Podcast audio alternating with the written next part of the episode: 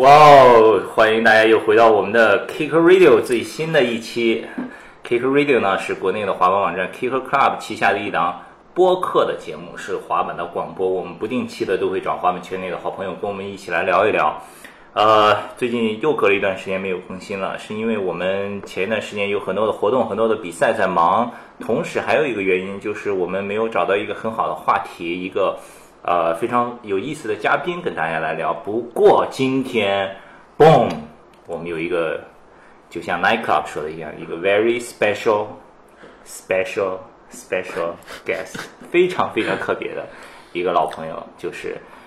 滑板黑社会的创始人 Riff Cooper，顾明。How's it going, everybody? I'm super happy to be here，很高兴来呃跟你们聊一聊。Riff 呢，给我们一个非常非常大的惊喜。前几个星期的时候，在上海，大家都知道 Vans 做了一个很大的这个 AVE Pro 的 Wear Test 的斜测的活动。呃，那个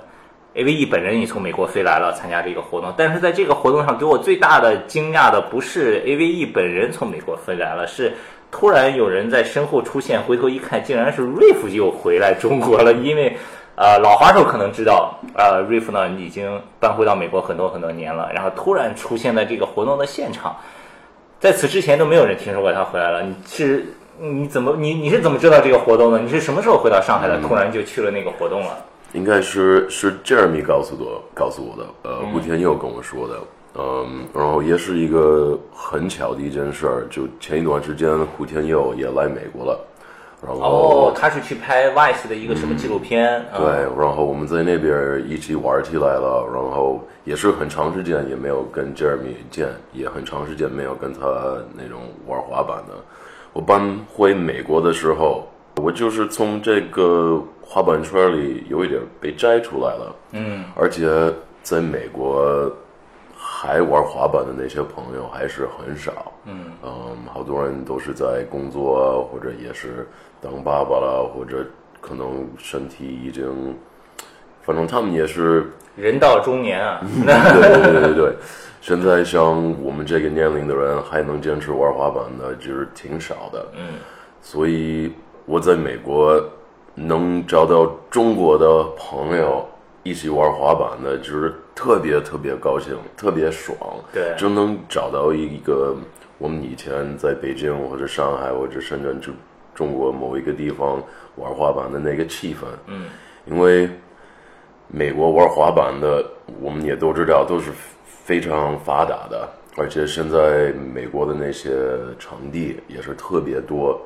但是在美国玩滑板的感觉特别像去健身房，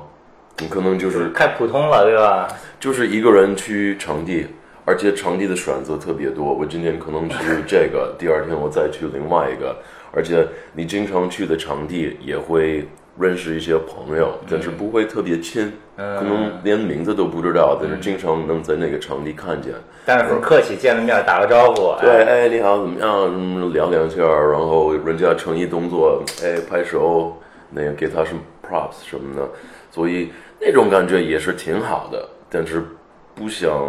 小的时候有那种特别亲密的那种跟。哥们儿一起玩的那种感觉就是没有的，所以像胡天佑来到美国，或者子阳，或者像那个呃李文金，也都是来过。他们一来，然后能够跟他们一起去一些滑板场或者玩点街，真的特别好玩。所以你内心深处还是一个北京孩子，也可以这么说，也可以这么说。而且像大部分的。专业的关系，还有朋友的关系，还有这种滑板的关系，包括音乐的关系，还有这所有的东西，其实都是在北京、中国比较深，嗯，是吧？我就是大学毕业了，我就来中国了，所以那那段时间可能也是在人家的生活里面，就是大学毕业那段时间，就是一个啊，刚刚。走到社会里面，建立自己的这个 network 这个关系网的时候，对吧？都是。所以我回上海，我就给吴天佑打电话嘛。反正他也是上海当地的，也是。嗯。我们最近在美国也一起玩的，然后他也跟我说这个 AV Test 的活动，所以我也是想就看看吧。我也不像那种谁都告诉哎，对 我回来了？就是看看怎么回事儿，然后就就来，然后又看到你，又看到袁飞，又看到一堆老朋友，包括张子阳，还有什么小鸡什么的，就真的特别高兴，而且，嗯，又是就像找以前的感觉嘛，嗯，就也是一堆朋友在一起滑着滑板，而且现在像 Vans 那么支持这个滑板的文化，我觉得特别好。像我们以前十年快二十年前了，根本没有这个东西了。嗯，而且我我觉得 Vans 做这个，他们那个责任就是做的非常好，对就是会他们在这边也会照顾一下这个滑板圈，也会做一些活动，也会让呃这个滑板的文化就在中国更强。那你回来，现在等于是搬回来定居在上海了，嗯对吧？那你之前你也说过，你大学毕业就去了北京，然后那么多年，最后是为什么选择上海的呢？呃，也是跟家庭有关系吧。嗯呃，我老婆好多工作也都会是，我老婆好多工作都会是在上海的，然后呃，也是之前有经常来，但是没怎么在这边长期住过。嗯，而且现在好多朋友也都是搬到上海来，而且感觉上海这十年发展的非常好，非常有意思，好多新的小咖啡厅啊，艺术馆呢，就像 AV Wertes 那个场地，又是一个摄影棚，然后摄影棚附近也是有什么像展览馆呢，或者这种小店，我觉得真的挺有意思的，有好多小的隐蔽的地方也可以去挖出来，可以去找一些那种不是特别表面的事儿。是对，而且其实就算你搬来上海了，以前在北京的朋友圈很多也都在上海。我看你刚发的照片，前几天去跟他们打篮球，什么 West Chain 呀，什么小老虎呀，对吧？你像子阳什么滑板的很多朋友也都搬来上海了，对吧？嗯，是。OK，哎，你回来已经有多少天了？这正式搬回来已经快一个月了，快一个月了。快一个月，时间过得真挺快的。对，怎么样？觉得从加州一下回到上海？呃，其实很很好，呃，能每天能跟你坐下来聊，还有像 West 能找 West 去玩儿，还有什么胡天佑啊、张子阳，还有一些新的朋友，包括呃道子那个滑板机长什么的，好多人都是都在上海，然后也是也是滑板的场地越来越多，所以怎么说去那个五星级酒店的门口新开的那个水泥滑板场，哎，这个周末又新开一个室内的，特别牛逼。嗯，听说过，对就就特别多场地，所以滑板的是有特别多选择，而且特别多机会。呃，就像你说的，篮球也有一圈朋友，也是有玩音乐的，有什么艺术类的什么的，就就都都在一起打篮球呢。对，然后那天还那什么，像瑜伽也，呃，对，说到这个瑜伽，今天能有这期节目，其实是因为瑞夫昨天在微博上 PO 了一个瑜伽教学的视频，然后是教这些滑手怎么样通过瑜伽来这个保持自己的身体状态，锻炼身体，然后然后得感谢再介 Kicker 绍。Club 帮我转发了一下。没有，嗯，这个其实呢，我我知道在海外是有很多职业滑手都是有练瑜伽的这个爱好和习惯的，嗯，对吧？Jimmy Thomas 就是，你看他 Instagram 经常会带一个瑜伽垫到哪里铺下来就练一下，是，还有 Kenny Reed 好像是最早的那种职业滑手，就是曝光在外面练瑜伽什么的。有一个非常出名的瑜伽的牌子，那个 Lululemon 还赞助了一个职业滑手，啊，对，Neen Williams 好像最近就是戴眼镜的那个辫子头的职业滑手。就 Griffon 大王，没错 Heel Flip King，对，所以其实这个瑜伽呢，在国外是一个在滑手里面也是有很多人喜欢的，但是在国内呢，好像在你之前很少有听说过嗯这方面的消息，对吧比？较少。对而且说实话，连在美国，我们比较在乎这个滑板圈里的一些消息，所以我们可能知道，哎，Kenny Reed 或者 Jamie Thomas 或者这些人去练，呃，但是在国外，在美国，其实像老爷们儿去练瑜伽还是少一些的。嗯，嗯，这个我也觉得是一个 marketing 的问题，嗯，也不是一个问题，但是在目前的位置，好多人是或者好多瑜伽馆就是把他们的目标群体定在了女性，没错，啊没错。然后这个是也没什么问题，对吧？女性也是需要一个发泄、一个锻炼的一个方法。但是对我们来说，我们要是想尝试瑜伽的话，我们经常可能尝试不到一个对我们老爷们儿一个适合的一套动作。经常是，嗯，这些瑜伽馆设计的那套动作，可能也就是为了，呃，女性的啊，女性的比较比较合适，他们可能是柔软度的动作是比较多，啊，而且像男人，我们男人跟女人其实架子就不一样，对。男人的胯跟女人的胯就是不一样的，所以我们要是要做一些女人觉得很简单的动作，可能男的就是觉得特别难受，而且可能做不好。我觉着，就美国、中国也都是，就是我们可以在设计或者再找一个对我们更适合一下的一套瑜伽动作去去练练。而且我觉得，像我们中年男人是更需要这种呃这种运动。为什么呢？瑜伽其实 yoga 这个词就是 union 的意思，就是结合的意思。那它是结合什么？结合你的身体跟你的思想。然后我觉得，男人，男人可能成熟的时候，成熟到差不多一个十六到二十一岁的一个程度，我们思想一直会带到一个十六岁、二十一岁的一个 一个状态，但是身体一直还会长，长到四十岁、五十岁、六十岁，而且我在这个中年期段，我会看好多朋友，也是他们小的时候玩滑板呢，或者打篮球，或者干这些运动，他们思想还是在二十一岁的，但是他们身体已经是四十多岁了，嗯，他们一动起来，身体跟不上，对，脑子还会觉得，哎，我以前二十一岁可以打乱，可以接翻，可以干这些事儿，然后吧一做做动作做起来了，就可能韧带有问题了，或者腰有问题了，或者哪儿有问题的。所以瑜伽的目的其实要把你的思想跟身体稍微调整成一个平衡，嗯，可能身体也会慢慢慢慢练会之前的呃灵活度或者强度的柔韧柔韧度，但是思想也会跟上，就你会感觉到，哎，我胳膊举起来，它到底在哪儿？它是直的还是弯的？还是往后还是往前？你就是英文叫 kinesthetic awareness，就是在知道你的身体是在是在干什么呢，对吧？嗯，瑜伽的这一点又会帮人家，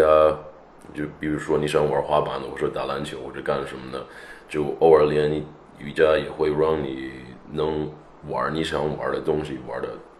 更长、更长的时间。啊对，能坚持的坚持到岁数大了。嗯，就像说 Jamie Thomas，我也觉得他练的也是肯定是为了他能继续玩滑板的。对，没错，说白了，我我练的也是有一点这种元素。嗯嗯，然后 再继续说，反正我发出来的那个小视频，也是，呃，我那那天跟许莹聊来着，啊然后也包括李文金，也包括袁飞，好多这种怎么说老朋友，他们也都是其实对瑜伽有兴趣的，但是就像说的，他们要是去某一个瑜伽馆，可能都是老娘们儿了，然后可能不知道，对，有点奇怪，对不太合适了。而且我这一次来上海，我也尝试几个瑜伽馆，我也去上一些别人的课，然后就感觉一下就有有什么选择。然后我也是觉得，嗯，也不是说这些课不好，就是说就不适合我，还不适合我们这一圈儿。嗯，所以呃，那什么，我跟徐英聊过，然后跟文金聊过，然后他们也都特别想练，但是又找找不到一个机会练。我也想教他们，但是怎么弄，也不能在那个玩滑板的地方就对铺一个垫子，然后就在那边开始教他们，就有一点不不不合适。所以我想的，哎，现在早上起床了，孩子上学了，没事儿干，我就拍一个小教学那个视频，就为了我那些朋友，嗯，可以看着那个，然后跟着我一起练，也很短，也十五分钟不到，然后，嗯，我就把一些我自己觉得会对滑手有用的几个动作就放在一块儿了，然后没练过瑜伽的人可以稍微承受一下，然后能感觉到有会不会对他们有没有帮忙对什么的。对，我觉得这个其实就是一个 逐渐发展的过程。嗯，你要在咱们小时候年轻的时候，不会考虑这些问题的，就是滑板，滑板随便造，对吧？滑板上就喝酒，然后就是熬夜 party，然后再滑板就随便造。逐渐，你随着年龄的增长，随着这个时代的发展，越来越多的人开始意识到这个。你比如说，现在像许莹呀，什么很多的职业滑手，他们也会去厉害，在北京开的那个理疗，会去针对自己的身体做一些调整了。对也知道这个也也可能一方面自己的年纪到了。呃，你不得不去做这个。另一个方面，你现在信息也发达了，不像以前，以前你都不知道还有这些东西了，对不对？你我觉得 Neen Williams 说的特别好，就是我们提到那个、应该是 Death Wish 赞助的那个职业滑手格范嗯，格范大王，我觉得他说的特别好，他就是像你刚才提到的这个早的这个状态，就是年轻的时候就不睡觉、喝酒，天天玩板儿，然后就就觉得自己是一个超人，什么都嗯怎么说，你就是 invincible 的那种哎，感觉。其实就是 Dustin 对不对？对对对，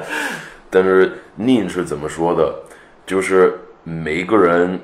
都有一个可以造的时间，嗯，就也不会对你的身体有特别大的害，而且你可以恢复的特别快，嗯，可能一个人可能一年，另外一个人可能有两年。换另外一个人，没准那个人可能造三年都没事儿，或者十年也都没事儿。但是你过完这个时间段，可能那一两年过完了，你就开始特别快，会往下摔，然后可能身体也衰弱、衰弱啊什么的，心情也会衰弱啊什么的，呃，然后怎么说？你要是意识不到这个过程，其实挺危险的。很危险。所以我觉得他说的很好，年轻的时候就应该造，就应该看，哎，我能玩的多狠，我能，我能撞这墙能撞的多使劲 那种，但是撞完了你还得怎么说，再调整一下，知道哎极限在这儿，然后就那个什么开始，或者就特别平衡一下。嗯，就就找这个平衡。对，你一说到造，我脑子里就两个人，Dustin d r a n 和 Bam，也是也是。这个他们俩就属于造的有点太过了，对吧？就是对，而且可能对他们来说，因为他们的造就是怎么说，就是他们的 marketing，他们就可能、哦对个人的品牌就是这个印象，对吧？对，人家就看他们就像看造，没错，所以他们就套在一个这个一在这个套子里面，他们就也出不来了，出不来了。他就出来也没有人看他了，对吧？对对，这个就比较尴尬，对。嗯而且另一个方面呢，刚才我想说，因为我自己也在坚持，一直都在健身嘛。我以前最最近我对健身也有一个新的认识，就是我以前健身的时候就是要肌肉要 shape 要好看，嗯，对吧？对。但是现在呢，我也有买拉伸的私教课，我觉得拉伸有时候放松、柔韧性，其实比你练肌肉要更重要一些。其实都都重要。是我觉得我也其实健身也是为了那种好看，也是为了像那种怎么说，一个塑形一个审美嘛。但是我开始健身了之后，我发现了，就像我刚才说的，每个人都不一样，没有两个人是完全一样的。所以，比如说你走路，走路的时候，你用的肌肉组织跟我走路的那种肌肉组织不一样。嗯，虽然都是走路，但是你可能用的腰的劲儿多一点儿，我可能用腹肌的劲儿多一点儿，别人可能用肩膀的劲儿多一点儿。所以怎么说，每个人的强项是在不一样的地方，就没准你可能做这种怎么说练胸部的这些运动，就可能做得非常好。但是我一做，我就胸部开始那种抽筋儿了，所以我觉着健身也是一个平衡，对吧？你会发现，哎，我这个动作特别简单，但是可能我做另外一个动作是比较有困难的，所以你应该就找有困难的动作，然后再开始练那那那边的。呃，然后我就是开始健身的时候，我才发现，哎，其实我的腿可能比别人，就我们玩滑板的嘛，好多人就健身都是胳膊健身，有人就想 对累对对吗？但是玩滑板的人，可能他们的腿已经还可以的，嗯。就比别的那些别的人稍微强一点儿，所以我们玩滑板的人在做一些这种手臂的。呃力量。力量性可能比别人稍微弱一些，嗯，然后我也发现我后背，我经常是用后背的劲儿去干一些事儿，我就是腹肌特别不行，所以我一做腹肌的那些运动，就感觉啊，怎么那么难，所以怎么说？我觉得健身也是一个调整，就是看你调整平衡，就看你哪儿强哪儿弱，然后使劲找你弱的地方去去增强。对，这个特别重要，就是你要找你弱的地方去增强。但是大部分的人呢，会就是怎么说，就是反而越强的地方，他越愿意练，因为有成就感，对吧？他稍微练一下，觉得胸肌有一点有有形状了，他就会继续练，继续练，反而就对其其实这个这个是一个误区的，这个要是弥补一下。有那种人只有两个那种筷子腿，然后把 就上上身就巨 巨巨大的那种，没错也挺挺逗的。是，哎，那你现在呃这么喜欢瑜伽，最早你是怎么开始练的呀？你是因为你以前在国内的时候有练吗？嗯怎么说？不能说没练过。其实我第一次练也是老婆带我去一个一个一个怎么说？瑜伽馆。不是，那个是一个怎么说？专门给老师上的一堂课。哦，呃，而且就是中文怎么说？那个就是跟一个教练培训。对对对对对对，他带我去教练培训的一个课，然后其实他不知道是一个教练培训的课，我也不知道，就是他的看爆男那就是，他的朋友说，哎，有一个那种瑜伽课，你们来看看，你们来看看。我爸一到那儿，全是教练在那边，然后 专业，都是 pro。然后我惊了，他们那会儿就是呃叫呼吸。其实瑜伽最重要的一点也就是呼吸。它其实瑜伽不应该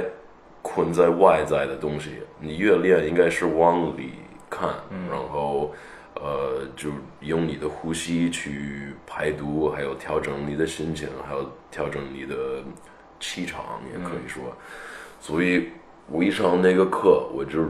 真不知道该干嘛，然后就在那个稍微学习这种呼吸。但是我从那个课得到的东西真的不少。反正虽然我上完这个课，可能三年就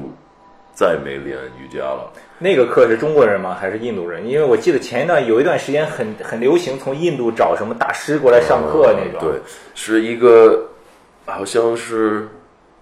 有在中国混的印度人请了一个美国的一个大师过来的，应该是那样的，但是我也记得不是特别清楚。OK，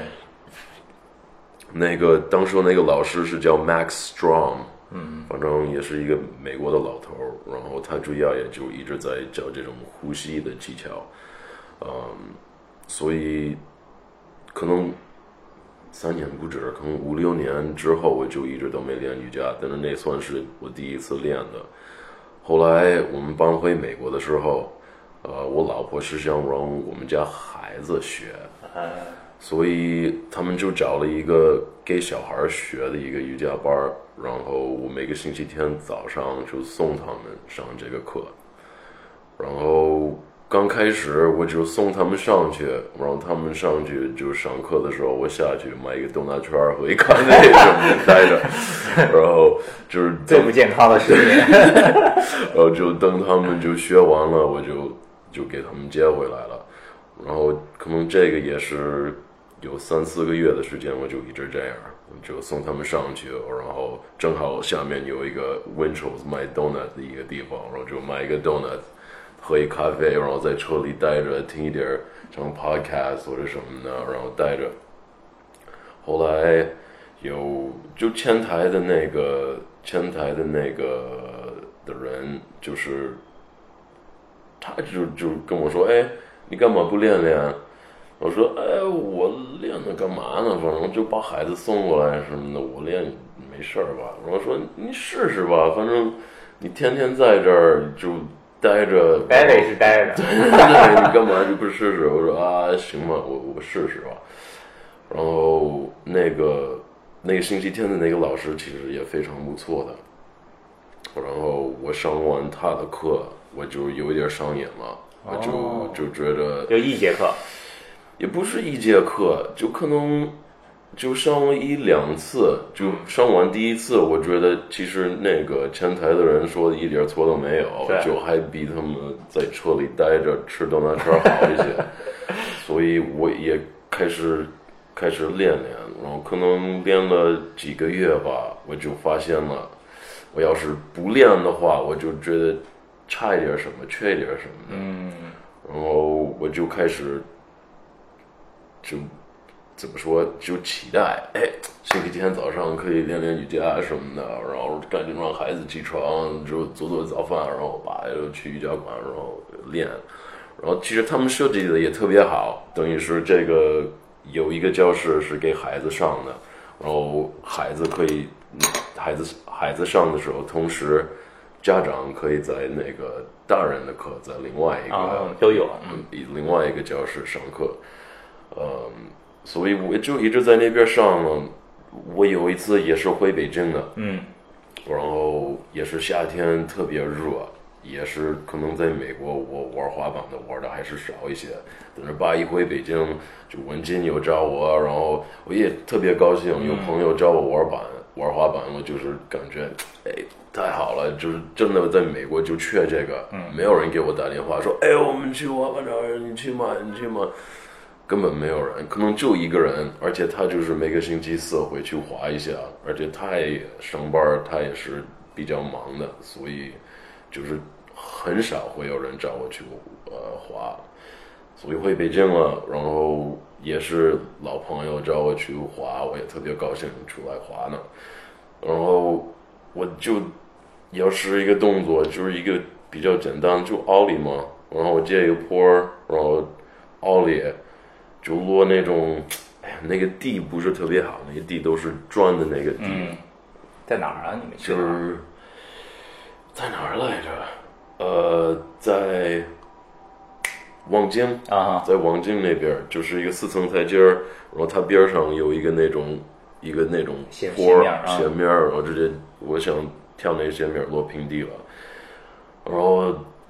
一个多小时一直那个 摔的跟他妈呃一直在摔一直在摔，然后有一次我就摔成一个那种怎么说？放了一个特别奇怪的一个姿势，有一点像那个瑜伽叫 pigeon pose，一个那种鸽子的那个是一个姿势。然后我觉着我要是没有练过瑜伽的话，我肯定当时候就重伤了，肯定的。嗯，就是我都那会儿三十八，三十九岁了，然后也就是从一个那种差不多一米半高的一个斜坡。我又是那种你也知道，我玩滑板的那个风格，就是又简单又高。我就是翻脚不怎么会，我有好多翻板的动作我也不会，但是我喜欢接坡，然后飞得高一些，所以把接坡飞得倍儿高，然后嘣就落地上，然后又是那个你要是看过那个瑜伽视频，最后教的动作就是叫鸽子式，然后腿是。跟盘腿似的，然后叭就坐坐大腿上面了，然后当时我就感觉哎，拉了一下韧带了，然后感觉也疼，但是还能继续玩我就站起来又花了可能四十多分钟，虽然没成了，而且可能过三四个月它才完全好，但是我也是一直可以走路，我也可以打篮球，我也可以玩滑板，就是腿。就不舒服而已，就没有那种做不了什么，就没把我伤成一个那种走不了路或者什么什么的。然后从那一天之后，我就觉得，哎，瑜伽真的太重要了。可能我小的时候就不需要了，但是现在我要是想坚持玩滑板的，而且是那种真的玩儿，真的要要。好多人喜欢用这个 progression 的这个词，我觉得 progression 这个词已经有一点听腻了。但是你还是想挑战自己的话，你是必须得找一个这种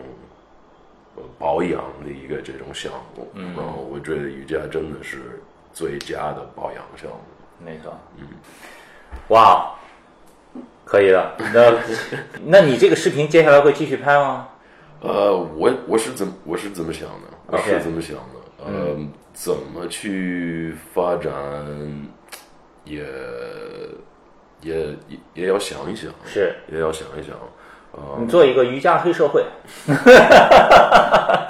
滑板黑社会，瑜伽黑社会，挺好。我再想一想，我也想一想方向。但是呃，第一，我得把我这个。语言的这个再发展一点儿，嗯，我一说白了，要说滑板的话，或者说说唱，或者说音乐，我可能这个单词量还是比较丰富，嗯，我也可以就让人家明白，哎，滑板的一个感觉是什么样的，或者在说唱或者 freestyle，我我我有一些这个说话的习惯，嗯，但是目前中国。关于瑜伽的这些词汇，还有这些语言的表达方式，我是比较陌生，嗯，不是特别不是特别理解的，嗯，但是哎，说重要它重要，你说不重要它其实也不重要的。好多瑜伽老师也是说不要废话太多了，你 你就你要是说的太多，就人家就不会往里。看，他们就是还是在一个外在的状态。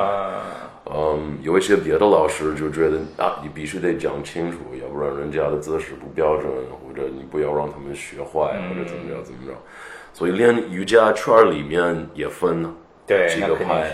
他们有好多人就是有不一样的想法。嗯，所以我也现在在在想一个办法。我们也是说，也可以一起再聊一聊，找一个那种瑜伽发展的一个一个方向。是，但是我刚才聊了半天，也觉着可能我自己能够提供给瑜伽这个圈儿，也就是一个给男人去设计的一套没错动作，或者就怎么说，给男人一个空间去练。嗯。嗯，我刚来中国之前，而且我觉得也有一点可惜，我就是开始有一个叫“爸爸瑜伽”的课，然后我就拉一堆我们学校的爸爸就来上上瑜伽课，而且。都是没练过，都是可能老婆练，然后他们老婆还说：“哎，瑜伽很好，你们该练，你们该练。”而且我老婆拉过我，我没练。对 对，因为而且他也带小我小孩，因为每个周末那个 Y Plus 有那个亲子瑜伽课，他每周末都带小孩去上亲子瑜伽课。他有时候说：“你一起来吧。”我说：“那那没去过。”对啊，所以都是这样。那你们说不想去，其实我觉得没错，因为你们到那儿可能。就有做的那套动作了，也就是就感觉莫名其妙了。我进我我去过那么一个课，然后他们就让我们在坐地上，而且对好多男的来说，你要是直腿坐地上已经够难受了，你就别说要抓脚，就是坐那儿就还坐多长时间那种，肯定倍儿难受。然后你坐那儿，然后他们就让你玩脚趾头。脚趾头分开，脚趾头放在一块儿，脚趾头往前，脚趾头往后，然后就你像一堆老爷们儿在那边，他们玩脚趾头干嘛呢？我觉得你还要花他们，像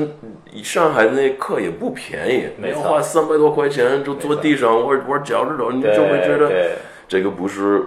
我的东西，对吧？嗯，所以我弄的那个课就是又是。是力量性跟平衡性，嗯，因为瑜伽就讲这个东西，力量、平衡和柔软度，嗯，所以不要让一堆男的就练这个柔软度的东西，让他们练一点那个力量性的，让他们练一点这个呃平衡性的，嗯。其实跟滑板特别像，是。就是力量跟平衡，没错，再加这个柔软度啊，嗯，所以好多这些爸爸又是有打过篮球的，有那种打过棒球的，什么网球的，然后现在都是四十多岁、五十多岁了，然后好几年没有是没有那种稳定的运动，嗯，然后他们一来上我的课，我觉得有百分之四十，可能在十个人来，就有四个人就觉得这个太棒了，嗯。就我喜欢，我每个星期都来，嗯，然后教了两三次就开始滚起来了，我就该回国了。然后我就不想得到一群人就喜欢这个课，然后像每个星期都来的一群人，然后弄完了我就 peace 了，我觉得挺挺不对的嘛。对，说白了，也可以把这个也也提到提到社会嘛。嗯我一说到社会，我也不是想，我当时候回美国了，我也是从社会跳出来的时候，我是不想耽误事儿嘛。我觉得他们要是还等我在美国什么刷图案啊，或者就就剪剪片子就啊。太慢了，我就不想耽误事儿，而且我希望社会也可以走起来了，嗯。所以我就是让他们去负责，让他们去来管，呃，然后像我现在回来，我也不能就哎我回来了，我现在关事儿了吧，对吗？所以我也是一直都会支持，而且他们想让我给什么帮忙，我也都会给的，就包括像这个瑜伽课，我转起来的第一个那种 ad，也就是社会嗯滑板，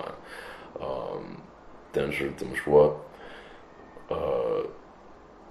我觉得是跟我做那个爸爸的那个课真的特别像。我就是我要对这个群体有一点责任，嗯，对吧？我也不想让这些人滚起来，然后就走了。嗯，我也不想那种怎么说，因为我走了就耽误这些人的钱的的的的东西，所以。好，对，其实我觉得这个有很多人可能对瑜伽确实是有兴趣的，但是没有找到一个正确的入口，就不知道该从哪儿下手。所以对我来说，如果比如说我我得到一个消息，Riff 这个周末要做一个，比如说打一个比方，什么滑板瑜伽课，我肯定会报名，非常有兴趣。我相信很多听众也会有兴趣，所以。对，接下来看看 Riff 怎么做，是继续在网上的视频的形式，还是线下也会有一些活动，或者我们也会持续的关注，然后来一起尽可能的把这个很好的这个生活方式也介绍给我们的滑板的朋友们。好，今天跟瑞夫聊了这么长时间，主要是聊一下他怎么从美国搬回来上海，然后还有他现在很喜欢的一些瑜伽的课程。可能有很多新的滑手、年轻的滑手听得一头雾水，还不知道瑞夫是谁。不要不要紧，我们下一期继续跟瑞夫聊他自己的滑板故事。呃，如果大家对瑞夫的视频瑜伽课有兴趣的话，你们可以关注他的一个微博账号，微博账号是 at 顾明瑞夫，顾是照顾的顾，明亮的明，R A P H，这是他的微博账号。呃，如果大家有什么想要问题咨询他，也可以在微博上直接给他发送私信，也欢迎大家关注我们 Kicker Club 的微博账号 at K I C K E R C L U B 和我们的微信公众账号 K C Skate。啊、欢迎大家收听我们这一期的 Kicker Radio，我们下期再见感谢，